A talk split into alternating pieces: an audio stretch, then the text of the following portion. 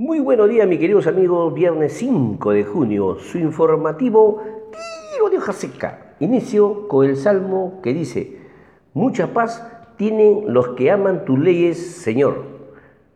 Bien, hoy día vamos a comentar sobre la emergencia sanitaria en el Perú, las implicancias laborales, medidas en la política y algunos hechos relevantes.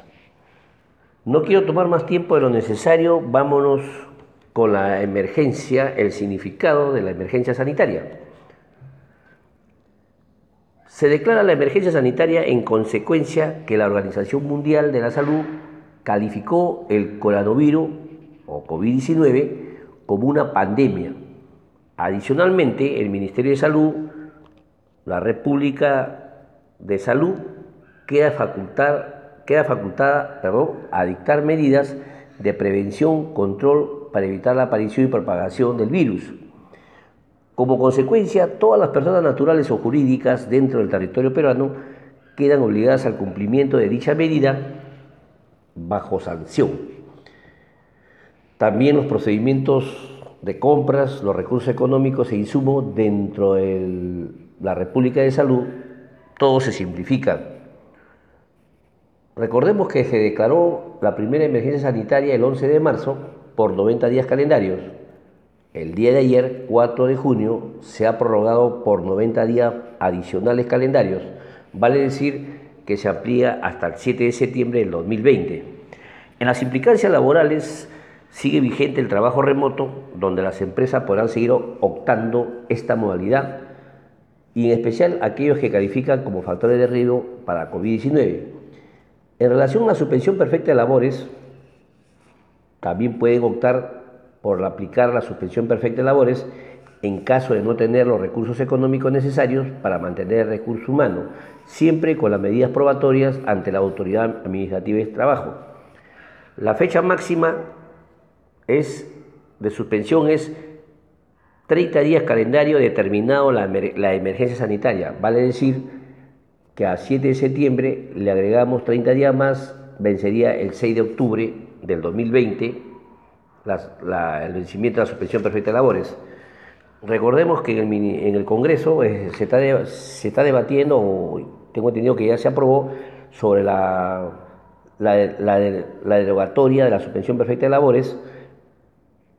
Bueno, con esto de la emergencia sanitaria de hoy día había una contradictoria, había que, lo, había que aplicar cuál es el principio que pondera en estos casos en el Ministerio de Trabajo han sido, han sido devueltas o no han sido autorizadas la gran mayoría de solicitudes presentadas.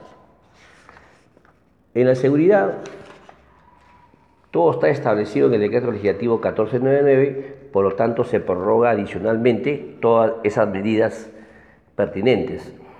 En relación a los exámenes ocupacionales, lo mismo, eh, todo, todo se suspende, las actividades que están calificadas en altos riesgos, los exámenes médicos preocupacionales y aquellos que, no cuentan con un examen médico durante el año podrán acudir a un centro o a un médico ocupacional autorizado. En relación a las capacitaciones, también solamente la, presencialmente se van a aplicar únicamente en los siguientes supuestos. El primer supuesto al momento de contratación, cualquiera sea la modalidad o duración del trabajo. Segundo, cuando se produzca cambio en la función o puesto de trabajo o en la tipología de la tarea o actividad realizada por el trabajador. Y el tercer supuesto durante la emergencia, sanitaria sería cuando el empleador se obliga al cumplimiento de un plan de capacitación en forma virtual, haciendo uso de los diferentes medios de herramientas tecnológicas. Otras medidas en relación a las auditorías es la obligatoriedad del sistema de gestión de salud de seguridad y salud del trabajo queda suspendida por, durante la emergencia sanitaria. Todas las reuniones, los comités eh, de los representantes, dichos mandatos podrán ser prorrogados automáticamente hasta el último término de la emergencia sanitaria. En relación a, a las medidas políticas, menciono que el Congreso, a través de la Ley 31022, aprobó la intangibilidad del retiro extraordinario de los fondos del sistema privado de pensiones que fueron establecidos en la ley 31017, lo cual permite el retiro de hasta 25% de sus aportes. Queda sin efecto la restricción, lo que se venía pregonando para poder cumplir con alguna deuda del sistema financiero.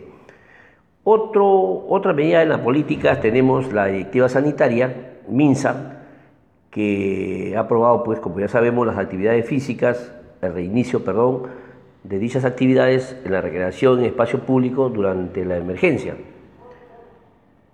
Otra medida en la política, las municipalidades a través de, un decreto de alcaldía ha dispuesto la implementación de una plataforma de licencias para facilitar el otorgamiento de la licencia en funcionamiento.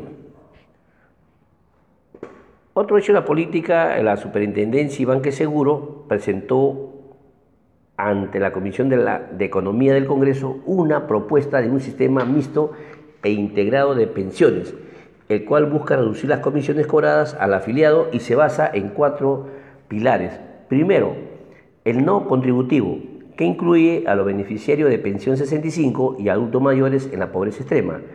Segundo pilar, el semi-contributivo, que establecería un fondo colectivo administrado por el Estado conformado por personas de bajos ingresos a las cuales se le daría una pensión mínima. Tercer pilar, el contributivo, que establece una cuenta individual financiada con los aportes del trabajador y sería administrada por el sector privado. Y un cuarto y último pilar, el de ahorro, que sería voluntario y estaría dirigido a los trabajadores independientes e informales aplicándole herramientas que faciliten sus aportes. En la política internacional, lo más resaltante tenemos que en Estados Unidos el Departamento de Transporte informó que a partir del 16 de junio se suspenderán los vuelos de pasajeros de aerolíneas chinas a Estados Unidos, debido a que China no ha establecido los vuelos regulares de pasajeros. Pasamos al campo de hechos relevantes. Podemos decir que el PRONAVEC ofrecerá 10.000 becas a estudiantes de universidades, tanto privadas, institutos públicos y privados a la vez, que se hayan visto afectados con la pandemia. Esta consiste en una subvención que cubre matrícula, pensión de estudio, movilidad local, útiles de escritorio por un año académico o dos semestres según el régimen de estudio.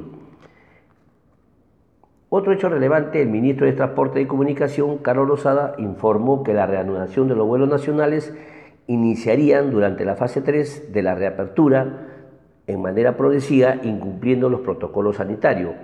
Asimismo, mencionó los vuelos internacionales a final de la fase 3 o inicio de la fase 4, según la coyuntura internacional de la reactivación económica. Y un último hecho relevante, último, eh, el alcalde de Lima, mi tocayo George Muñoz, anunció la culminación del primer tramo de una red de ciclovías temporales de 46 kilómetros, lo cual iniciaría de la avenida Alcázar en el Rima hasta el último paradero de la avenida Arequipa en Miraflores, en cumplimiento a la ley de la bicicleta. Así que, queridos amigos, mucho mucho, muchos hechos, muchas hay que informarnos mucho, las leyes están cambiando muy a menudo. Y finalmente, queridos amigos, les comparto la frase del día. Envejecemos no cuando se nos arruga la piel, sino cuando se arruga nuestro sueño y la esperanza. Bien, mis queridos amigos, hay que pedir, hay que vivir con mucha fe, mucha esperanza y amor es lo que necesitamos en este tiempo de mucha reflexión, que todo el compendio de las palabras sea la verdad, que no sea la víctima la verdad. Y eso se lo solicitamos, procuramos que nuestro señor presidente sea un buen líder, practique una buena política y que asuma los compromisos, los sacrificios y las responsabilidades como todos los peruanos estamos haciendo en el día a día. Bien, mis queridos amigos, yo no salgo de casa a lavarse la mano, conservar la distancia, a comer fruta, carne, carne blanca por supuesto, y sobre todo, mis queridos amigos, amarnos los unos a los otros. Hasta lunes, Dios mediante. Gracias.